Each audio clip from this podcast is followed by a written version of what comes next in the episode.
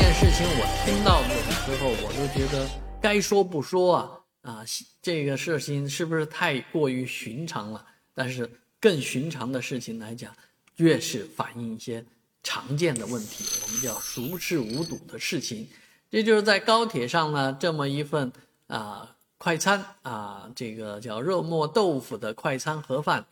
啊，那卖给客人的时候是按三十五块钱卖的。而客人呢，在撕开这个塑料膜的时候呢，发现，啊，里面明明贴的价签是十五元，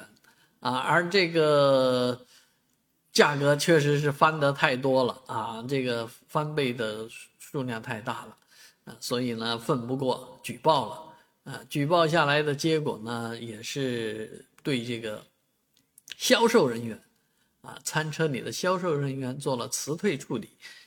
这件事情就觉得啊，我我也是遭遇过这样的事情，曾经遇到过这样的事情，但是呢，我遇到的事情是啊，那个推车餐车推过来的时候是卖三十五，我我们没要，等他推回去了，隔了一个小时两个小时，他再来的时候，他卖十五，我给买了，啊，那我觉得好像呃，人家过了饭点再卖这个盒饭十五块钱挺。挺自然的，没想到这个盒饭原本就是十五块钱的。事实上是多年以前大家反映这个高铁上的这个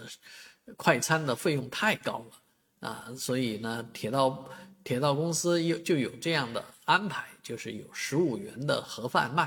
啊。但是往往呢，下面是不会按十五卖的。那既然能卖三十五，干嘛不卖呢？啊，希望这件事情之后大家都知道，肉末豆腐饭就是十五块钱，啊，不能让这些人擅自的贴个什么标签就把这个价格给遮挡过去了。